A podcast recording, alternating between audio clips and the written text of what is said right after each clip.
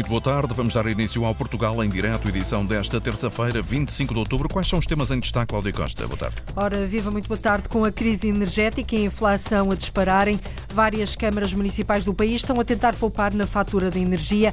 É o caso de Ourém, que vai apagar as luzes mais cedo, reduzir o aquecimento nos espaços públicos e aquecer menos a água nas piscinas municipais.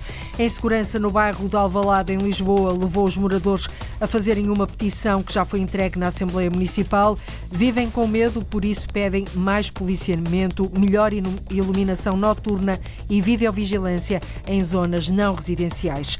Os viveiros abandonados em mar aberto no Algarve estão a prejudicar centenas de pescadores artesanais, são um risco para a navegação. A reportagem do Portugal em Direto descobriu viveiros que não produzem mais do que lixo marinho às portas de dois parques naturais. E na rubrica O vinho não cai do céu, hoje vamos ao Alto Minho, à zona de Monção e Melgaço, provar os alvarinhos da Quinta de Soalheiro, que festeja por estes dias 40 anos.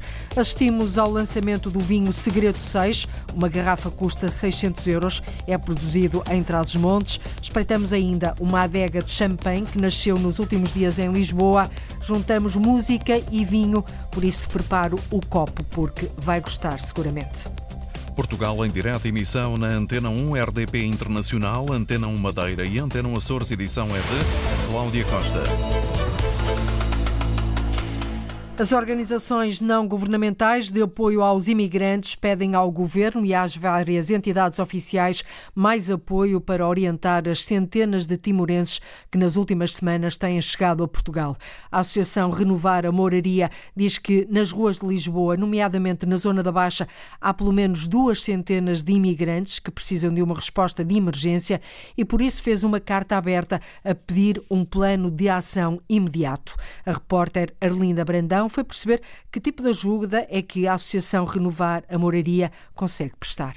São imigrantes timorenses sem casa nem trabalho que se juntam no coração de Lisboa, entre a Avenida Almirante Reis e o Martim Muniz. Nós somos uma organização que trabalha no terreno e, portanto, isto é o nosso território e começámos a perceber que havia uh, grupos muito grandes de timorenses que tinham vindo para Portugal através de redes de tráfico humano, na verdade, para trabalhar na agricultura e depois acabavam os contratos, portanto, uma série de situações que os trazia até Lisboa numa situação de grande vulnerabilidade, porque eles maioritariamente não falam nem português nem inglês. Filipa Bolutinha é presidente da Associação Renovar a Moraria, uma organização que acolhe e ajuda imigrantes nesta nesta zona de Lisboa e que está a tentar agora apoiar estes timorenses. É através dos nossos técnicos do CLAIM da Moraria, que são juristas ou assistentes sociais e dos mediadores interculturais, atender estas pessoas uma a uma para perceber efetivamente qual é que é a sua situação em termos de documentos e para os informar a eles perspectivas reais é que podem ter porque muitas vezes eu acho que há essa hum, ilusão de que Portugal pode ser a solução de todos os problemas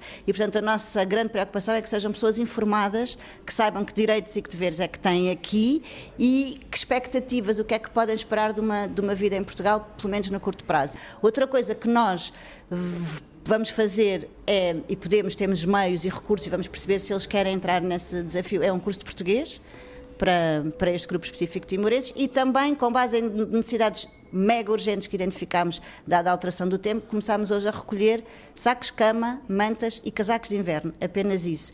E a própria comunidade vai vir cá buscar e distribuir entre os amigos, mas é um, um remendo, não é? De uma situação que é muito mais do que isto. A Associação Renovar a Moraria estima que estejam pelo menos duas centenas de timorenses nesta zona. A nossa sensação é que chegam pessoas todos os dias. Ainda esta semana, numa destas saídas ao terreno, um grupo nos disse que sabiam que mais de 250 uh, amigos conhecidos estavam a caminho de Portugal. Portanto, é um eu julgo que, que não é uma coisa pontual e de fácil solução. A associação tem os seus limites na ajuda que pode dar e Filipa Bolutinha receia as dificuldades destes timorenses com a alimentação e a falta de um teto estas pessoas estão a viver na rua entre o Martim Muniz e o Campo das Cebolas, porque julgo que à noite, ao final do dia, pelo menos um grupo grande com quem nós temos conversado mais de perto, vão dormir ao pé do rio no, no, no, campo das cebolas. Mas esta é a situação real destas pessoas, elas são, estão em situação de sem-abrigo, no fundo. E em relação à alimentação? A alimentação é outro problema, pelos relatos que nos têm dito, porque mesmo as distribuições que existem na cidade de Lisboa, de, diárias de alimentação para sem-abrigos e as várias, várias respostas sociais,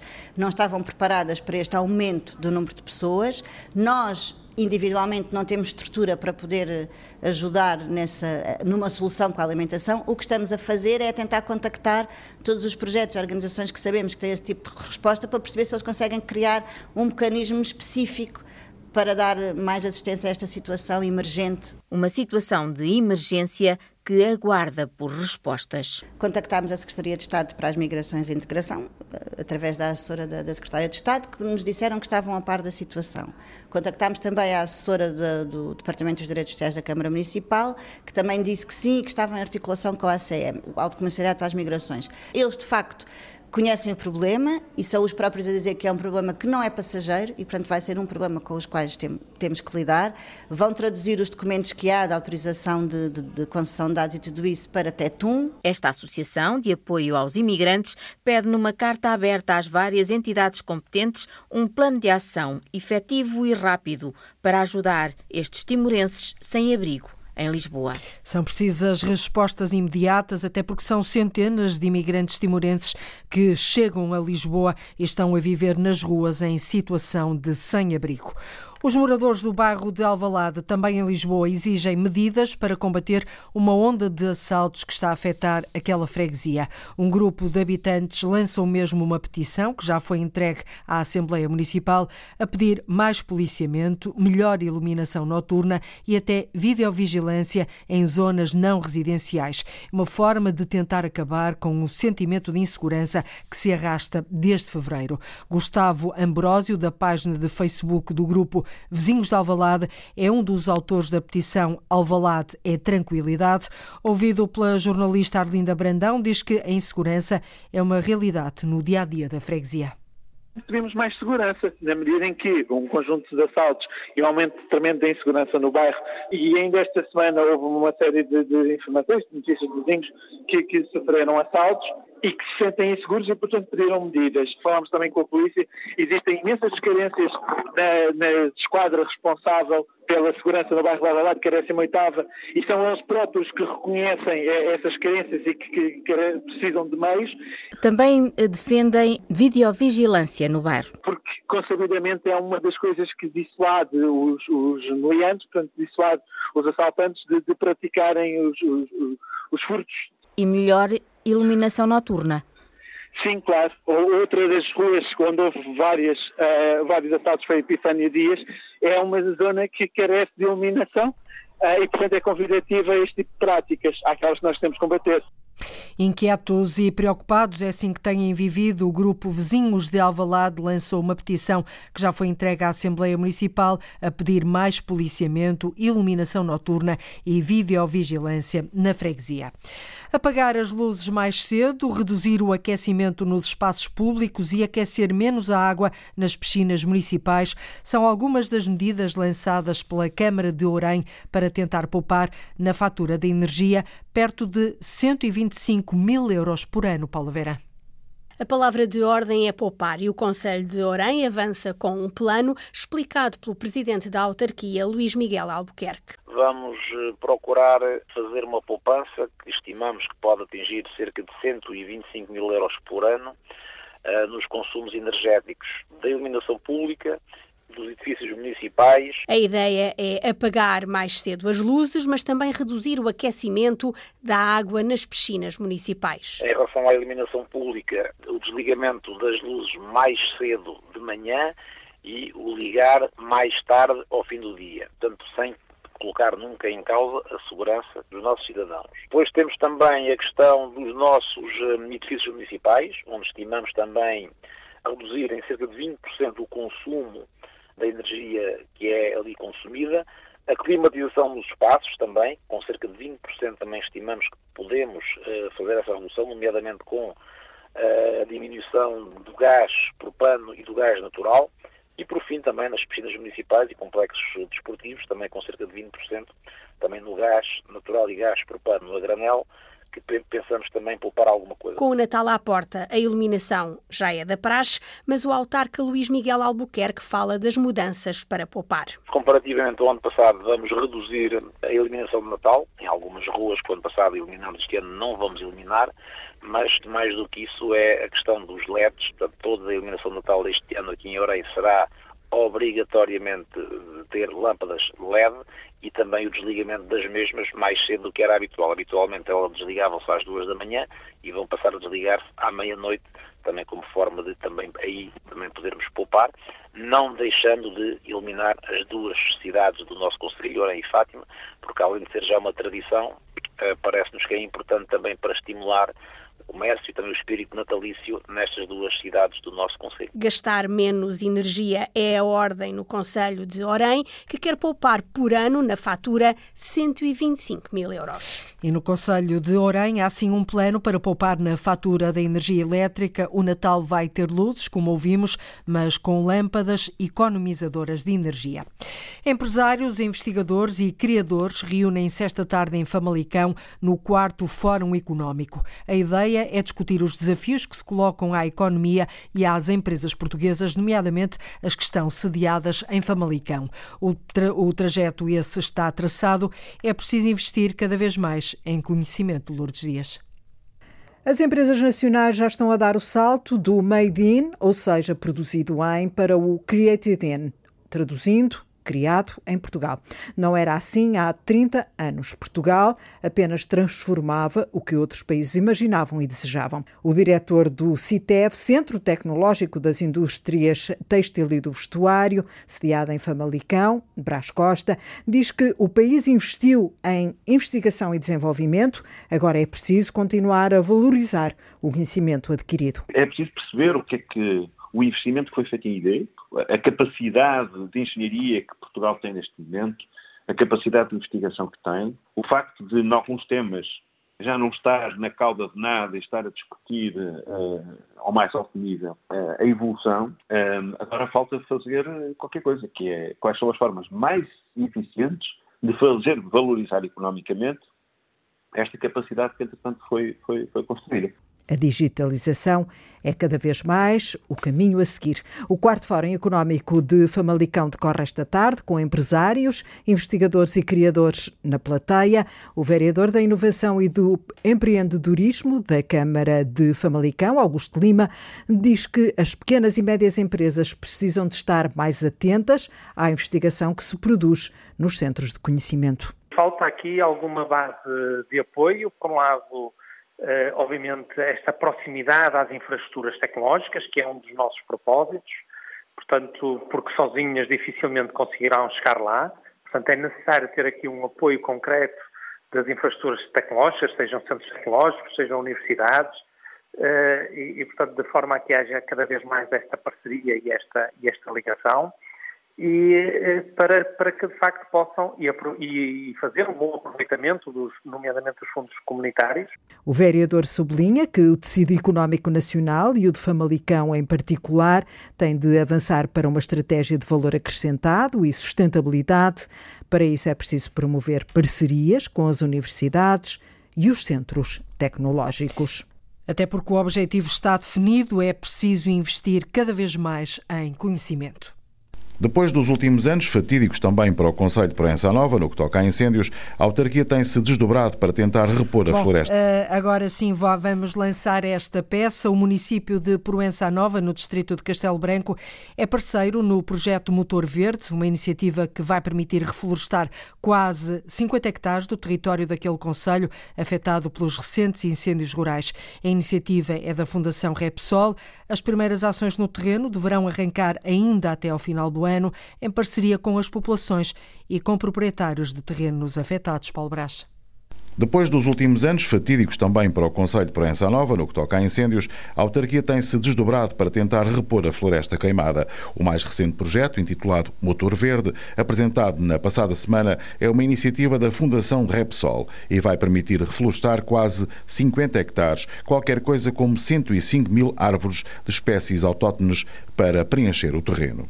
João Lobo, o autarca de Proença Nova, adianta que o novo projeto vai ser desenvolvido também em parceria com os privados. Uma das funcionalidades do próprio projeto é que as comunidades, eh, as populações, sejam elas próprias também parceiros, portanto, é, e evidentemente que estamos a falar, os terrenos são todos privados e, portanto, os proprietários têm que ser eh, parceiros, como é natural, eh, mas também atuem naquela forma de, naquilo que é seu, preservarem depois essa reflorestação. O estudo aponta para que sejam reflorestados espaços entre as povoações de Conqueiros, Alvito da Beira e Fórnias.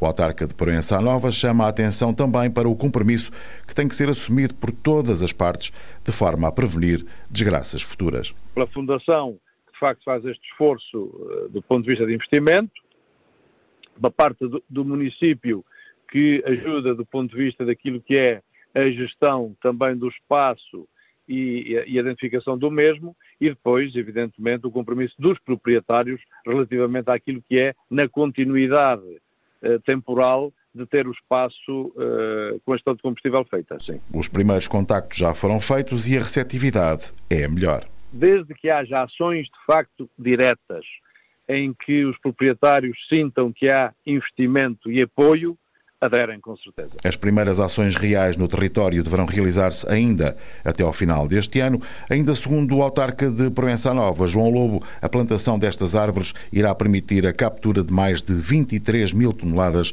de CO2. Uma iniciativa que vai permitir reflorestar quase 50 hectares do território de Proença Nova, afetado pelos recentes incêndios rurais.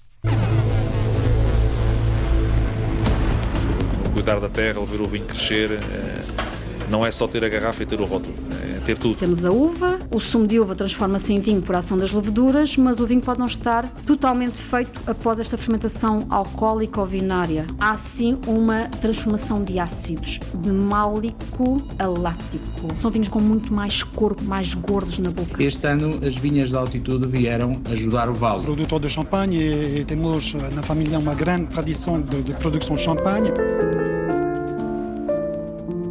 projeto Baco convida-nos uma vez mais a ir até ao Down, desta vez até Alto, e nós harmonizamos com uma obra solo para piano, a valsa número 9, Calmo, do compositor Mozart Carnago Guarnieri.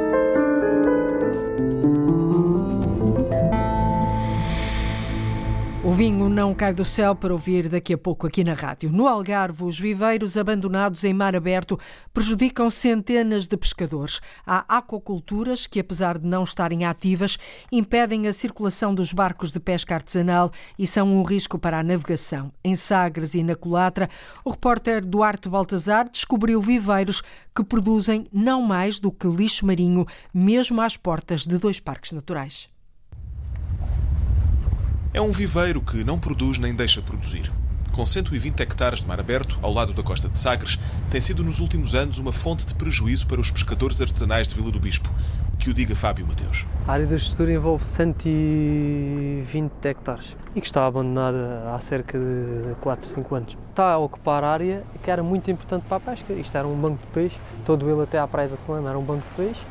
Neste momento não está a ser porque está. Uh, está inutilizável, uh, ninguém pode cá, pescar e é um perigo à navegação uh, porque não está sinalizada. Falamos de uma área marinha que foi concessionada à empresa Aqua Sacrum e de estruturas aquícolas cujo abandono é uma fonte de microplásticos.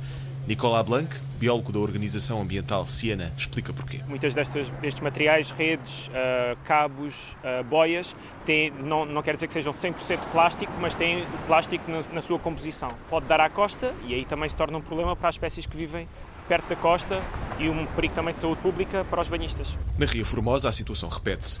Desde 2008 que os pescadores da Ilha da Colatra arriscam pagar multas caso tentem pescar na área piloto de produção aquícola da Armona. São 18 km quadrados de mar, onde pouco mais se produz do que lixo marinho, mas que obrigam Rui Conceição, pescador, a afastar-se diariamente, a ir pescar mais longe, a gastar mais combustível. As artes que nós usamos aqui, principalmente na Colatra, é a pequena pesca. A pequena pesca só tem um limite de área para trabalhar. E aquilo foi uma área completamente retirada, retirada a nós. Já que aquilo está desativado, para possamos trabalhar naquela área. A Antena 1 tentou sem sucesso obter esclarecimentos da Direção-Geral dos Recursos Marítimos acerca das duas áreas em questão e respectivas licenças em vigor.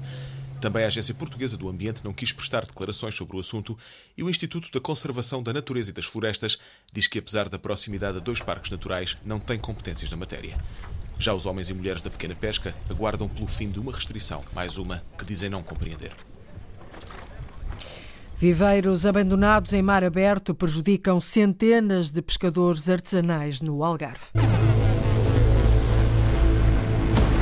Projetar o futuro. O futuro é mesmo o mote desta nova revista, a 2, que agora chega às bancas. Ir por aí, fazer um produto diferente do Sol Informação. Fomos nós, as mesmas pessoas que fazem o jornal todos os dias, as pessoas fizeram também a revista. Há trabalho sobre agricultura do futuro, sustentabilidade ambiental e nómadas digitais. Falar com as pessoas, saber o que está a ser feito, o que pode ser feito ainda mais ou não. Entrevistas a figuras com ligação à região, por exemplo, o cantor nascido em Quartaradinho de Santiago e o artista plástico com casa em Tavira, Pedro Cabrita Reis, que assina a capa deste número de estreia. O Algarve não tem uma grande revista e nós achamos que a região eh, precisava deste palco. Uma da tarde, 35 minutos em Portugal continental e na Madeira, menos uma hora nos Açores. E eu relembro sempre esta diferença horária porque este programa é transmitido também na RDP Madeira e na, na Antena 1 Madeira e na Antena 1 Açores. Ora, hoje é dia da rubrica O Vinho Não Cai do Céu.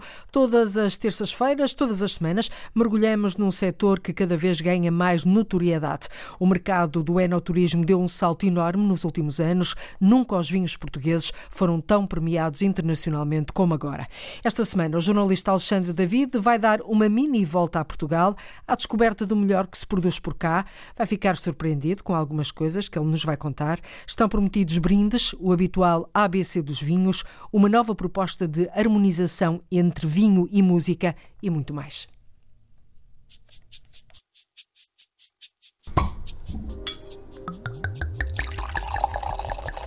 O vinho não cai do céu.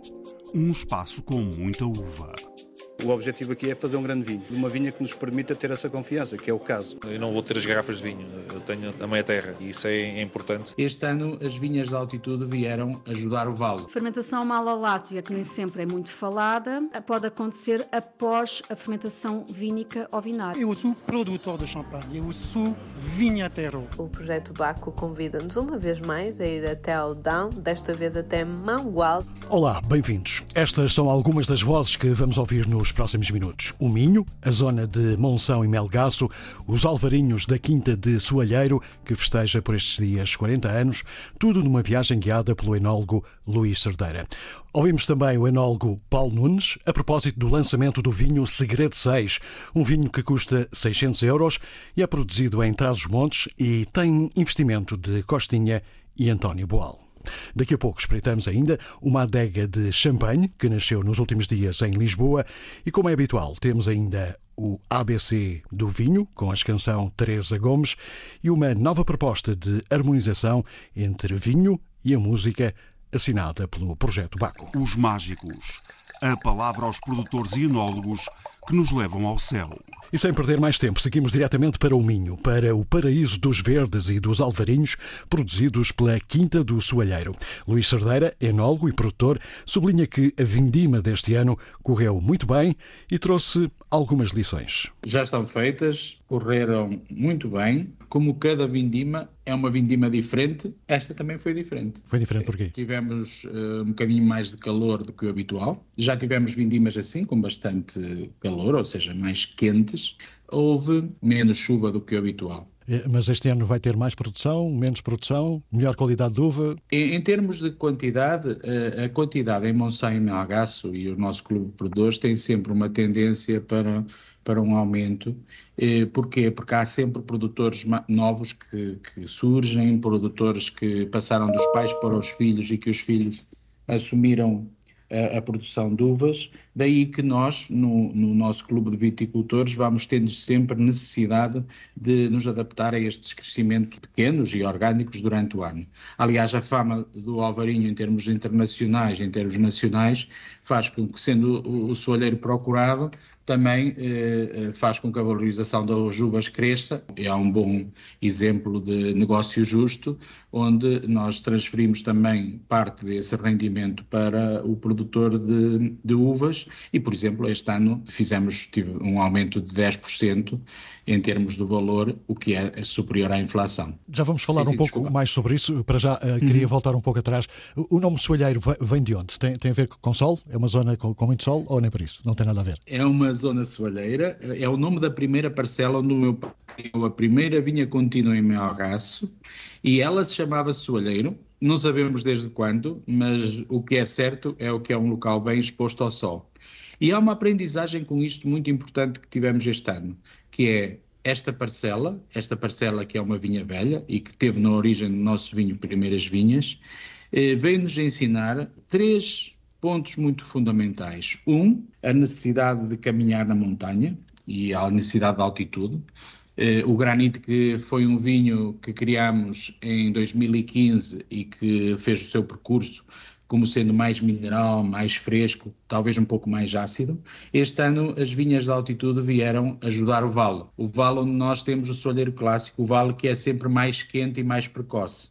Portanto, uma necessidade que é a necessidade de dar atenção a este crescimento da viticultura em altitude. Outro fator muitíssimo importante é a valorização das vinhas velhas.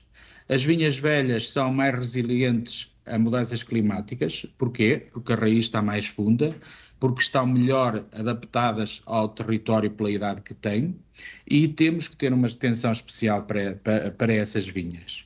E um outro fator muito importante, o terceiro, e, e, não menos importante, a diversidade de viticultores, a diversidade de parcelas. Umas são viradas a norte, outras a sul, umas são mais férteis, outras menos férteis, e isto faz com que realmente, havendo diversidade, a probabilidade de termos consistência é muito maior. Este é apenas um aperitivo da conversa com Luís Cerdeira, da Quinta do Soalheiro. O resto da entrevista pode ser ouvida na edição podcast em RTP Play, Spotify e também Apple. E agora, vamos à escola, à escola dos vinhos. ABC Vinho. Afinal, não é tão complicado como parece. Como é habitual, o descomplicador fica por conta da canção Teresa Gomes. E hoje falamos de quê, Teresa? Fermentação malalática, que nem sempre é muito falada, pode acontecer após a fermentação vínica ou vinária, ou seja, temos a uva, o sumo de uva transforma-se em vinho por ação das leveduras, mas o vinho pode não estar totalmente feito após esta fermentação alcoólica ou vinária ou vínica. Alguns vinhos poderão, devido ao alto os níveis de ácido málico poderão necessitar de passar por uma fermentação malolática. Não é, na verdade, uma fermentação, porque não há aqui uma criação de mais grau alcoólico, há sim uma transformação de ácidos, de málico alático, para tornar o vinho no final, após a fermentação malática, mais apetecível, mais redondo, mais macio na boca. E isso vê-se de uma forma estrondosa nos vinhos brancos, que passam por fermentação malalática. São vinhos brancos com muito mais corpo, com mais volume, mais gordos na boca, untuosos. Nos últimos dias foi apresentado o Segredo 6, um vinho produzido por Costinha e António Boal, numa vinha velha em Trás-os-Montes, Mirandela, e cuja garrafa de litro e meio custa 600 euros. A enologia deste vinho ficou por conta de Paulo Nunes. Provavelmente é muito mais surpreendente para qualquer pessoa no mundo provar um Trás-os-Montes e sem perceber muito bem onde é que fica atrás dos montes em Portugal e é eu acho que o efeito de surpresa e o efeito de exclusividade cada vez é mais eh, é fundamental. Ou seja, alguém num restaurante em Nova York beber um Douro é, é quase já banal, se me permite utilizar a palavra. Provavelmente não é tão banal, utilizando a mesma palavra, beber um Trás-os-Montes. Este seis é feito a partir, é produzido a partir de, de vinhas velhas. As vinhas velhas, eh, toda a gente sabe, produzem relativamente, relativamente menos do que, do que as outras normais, os custos não ficam, não ficam, não sobem bastante? Muito. Os custos são elevadíssimos, estamos a falar em 3 hectares, com rendimento por hectare, em alguns anos, como o último que passou, 600, 700 litros, quer dizer, eh, quando facilmente uma vinha convencional numa região mais produtiva, muitas vezes atinge 15 toneladas, 20 toneladas até. É, é evidente que eh, esse, isso é um custo elevadíssimo e provavelmente também justifica eh, este posicionamento de preço. Agora, isso também leva-nos ao outro lado, que é o lado da exclusividade, é o lado que nós queremos fazer sentir e fazer passar. Não é o lado no sentido de volume, nunca vamos ter volume. O caminho para nós neste projeto nunca seria esse. Costinha, antigo jogador do Porto e da Seleção Nacional, com camisola número 6, precisamente, sublinha o fator terra como decisivo para ter entrado nesta aventura. Eu não vou ter as garrafas de vinho, eu tenho a meia terra e isso é importante porque é um legado bom, portanto, ou seja, o, cuidar da terra, o ver o vinho crescer, é, não é só ter a garrafa e ter o rótulo, é ter tudo, digamos assim. E na semana passada, Lisboa viu nascer uma adega de champanhe, um projeto de Benoit Barbier. E, e esse espaço não é, é, um novo conceito no sentido que é o, o espaço de venda e de acolhimento do produtor. Neste sentido, é uma adega à verdade porque é o espaço do, do, do produtor é o mesmo. Mas estamos aqui a falar de uh, Champagne, que é um dos grandes nomes do, do, do vinho eh, francês, mas é, é, este aqui é um, é um champanhe diferente, é, é, um, é um champanhe do produtor, do pequeno produtor. Sim, sou produtor de champanhe e tenho uma, temos na família uma grande tradição de, de, de, de produção de champanhe. Eu sou a, a quinta geração de, de, produtor de champanhe. Vinhateiros ainda mais. Uh, mas começamos, uh, iniciamos a fazer champanhe na casa uh, da minha aldeia nos arredores de 1890. Champanhe de pequenos produtores para beber em Lisboa. Casamentos feitos no céu. Harmonizações perfeitas entre o vinho e outras artes. E assim, estamos quase quase no fim de mais uma emissão de O Vinho Não Cai do Céu. Para o fecho, a habitual proposta de harmonização entre vinho e música é o projeto Baco. A respectiva apresentação fica por conta de Juliana Santos. Uma proposta que pode ouvir na íntegra, na edição em podcast, em RTP Play, Spotify e Apple, beber o vinho e ouvir a música sugerida para tentar perceber se a proposta funciona. Para já, a Juliana Santos deixa apenas um aperitivo. Saúde e até para a semana. E para esta semana, o Projeto Baco convida-nos uma vez mais a ir até ao Down, desta vez até Mangualde, à Quinta dos Monteirinhos, uma produção familiar muito especial. E nós harmonizamos com a, uma obra solo para piano, a valsa número 9, Calmo, do compositor Mozart Carnago Guarnieri. Não é um Mozart clássico, este é um Mozart eh, brasileiro. Ele também foi pianista e é uma obra bastante elegante que acompanha bem uh, este caráter emotivo. Portanto, convido-vos a, a escutar a interpretação do Bernardo Soares no piano.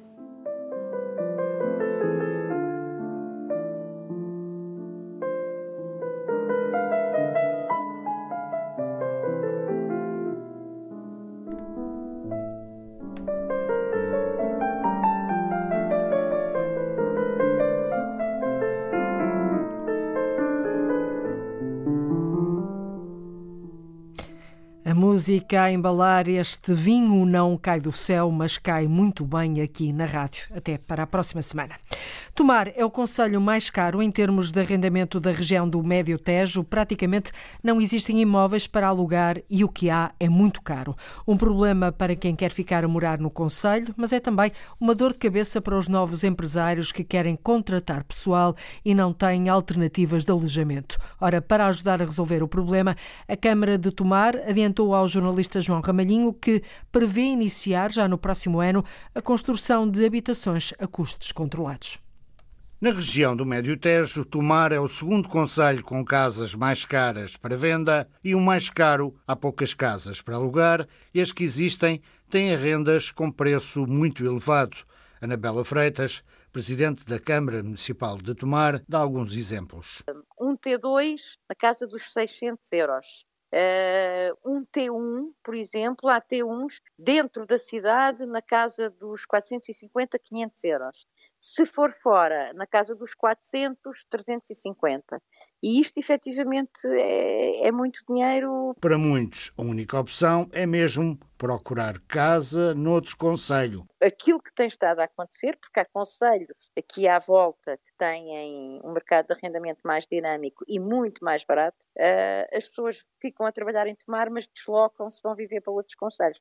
Ora, para nós tomar isso também não, não nos interessa. Um problema para quem quer viver no Conselho, mas também para captar novos investimentos. Os empresários, normalmente as empresas, quando se querem instalar em Tomar, quase logo das primeiras questões que nos colocam é como é que é o mercado de arrendamento. Há muitas casas vazias, mas os proprietários recusam colocar no mercado de arrendamento, sublinha a Presidente da Câmara Municipal, de tomar. Mesmo com estes preços, há poucos para arrendar. Nós vemos muitas casas vazias em Tomar. O problema é que os proprietários não as querem colocar no mercado de arrendamento.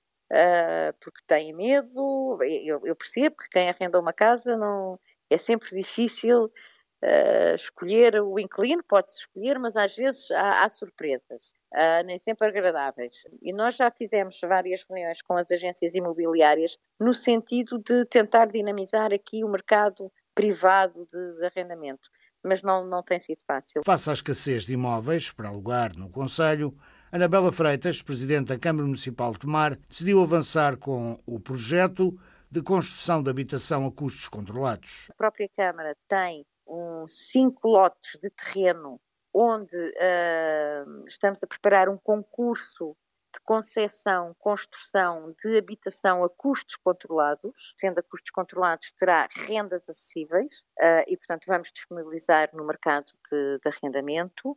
Mesmo uh, no centro da cidade, portanto, na prática serão cerca de 100 fogos a custos controlados. Por outro lado, estamos também a trabalhar com um privado, e isso será a construção do privado, que está aceita fazer também a, construção dentro daquilo que é eh, o empreendimento que, que vai fazer, eh, adquirirmos 50 habitações uh, também a custos controlados. A nossa previsão é início de obra uh, no primeiro semestre de 2023, ficando disponíveis, porque vai ser faseado, as primeiras habitações no final do próximo ano. A falta de alojamento é também uma dor de cabeça para os alunos do Politécnico Tomar mas foi já aprovada a candidatura para a construção de uma residência universitária.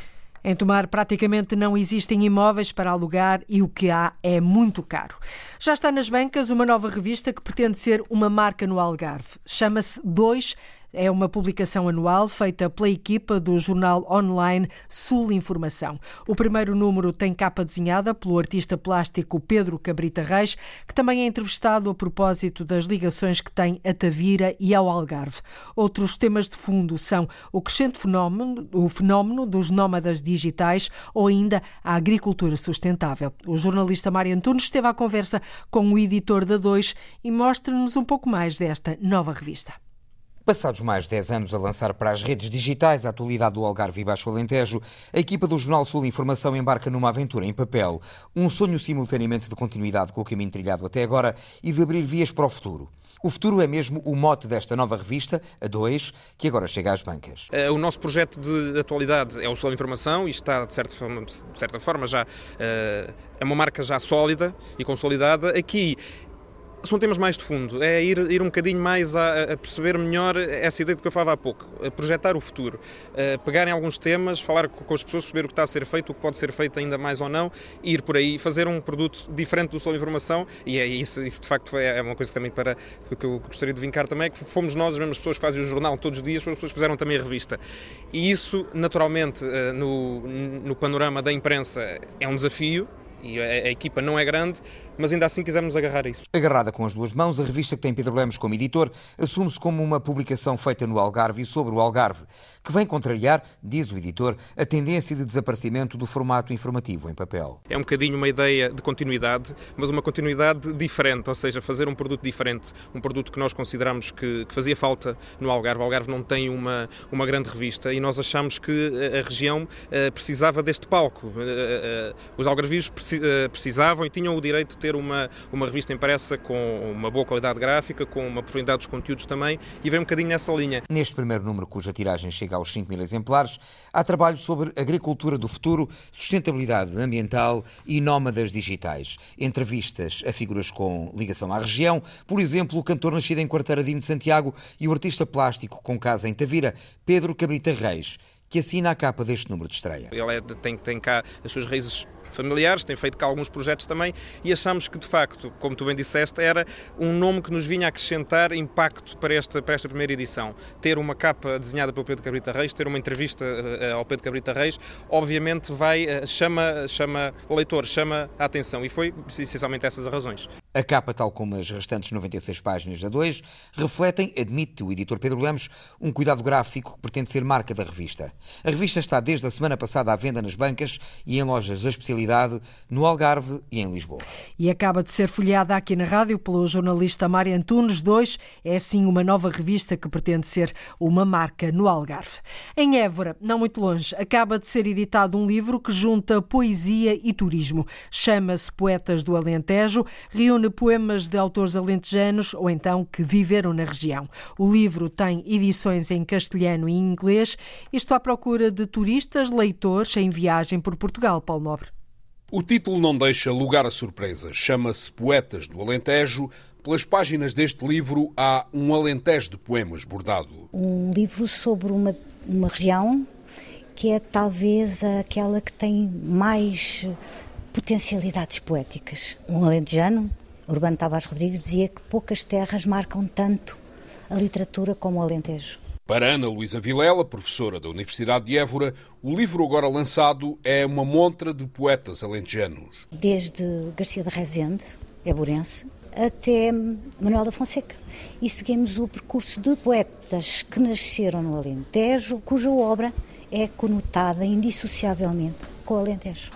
Como Monsaraz, Flor Bela, Manuel da Fonseca, José Régio e finalmente Raul de Carvalho, que morreu em 1980 e que é um grande poeta do Alvito. A surpresa deste livro são as edições em castelhano e em inglês, tentando manter a essência do original refere o também docente da Universidade de Évora, António Saez Delgado. É mais estranho encontrar em, em língua inglesa o Bernardino Ribeiro ou o Garcia de Resende do que encontrá-los em, em, língua espanhola, que é uma língua mais próxima e que, portanto, digamos que conserva uma parte do, do som e do espírito da língua portuguesa de uma maneira mais próxima. O objetivo destas edições bilingues é atingir leitores estrangeiros que visitam Portugal. A ideia, diz Ana Luísa Vilela, é fazer uma ponte entre o turismo e a literatura. É fornecer a um viajante que não é exatamente um turista, ou é um turista cultural, que ao mesmo tempo que olha para a paisagem e que prova os petiscos, também lhe apetece provar um aperitivo do melhor lirismo que se fez sobre esta parte do país. Como se o turista, acrescenta Sais Delgado, pudesse levar um pedaço de Alentejo na bagagem. Gosto de pensar que é uma maneira de que alguns viajantes, alguns leitores que, que visitam, neste caso Portugal ou Alentejo, possam levar um bocadinho do Alentejo dentro da mala quando regressam aos seus países. Podem levar um bocadinho da cultura alentejana, da cultura portuguesa, podem levar um bocadinho dos, da grande poesia que foi escrita por estes autores, podem levar, em definitivo, um bocadinho do cheiro, do sabor eh, e da terra do Alentejo. Poetas do Alentejo não é uma antologia poética nem um livro académico, é um pedaço de Alentejo lírico que sai ao encontro de leitores viajantes. Um pedaço do Alentejo lírico, agora em forma de livro, vai ser com certeza muito útil para os turistas leitores em viagem por Portugal. E precisamente nós chegamos ao fim de mais uma viagem pelo país. De resto, é assim todos os dias. Ligamos o norte e o sul, o litoral e o interior, o continente e as ilhas. Contamos com a sua escuta na rádio ou na internet, através de podcast ou na RTP Play, todos os dias a partir da 1 e quarto da tarde. Até amanhã. Então, até amanhã. Termina aqui o Portugal em direto. A edição foi da jornalista Antena 1, Cláudia Costa. Antena 1. Liga Portugal.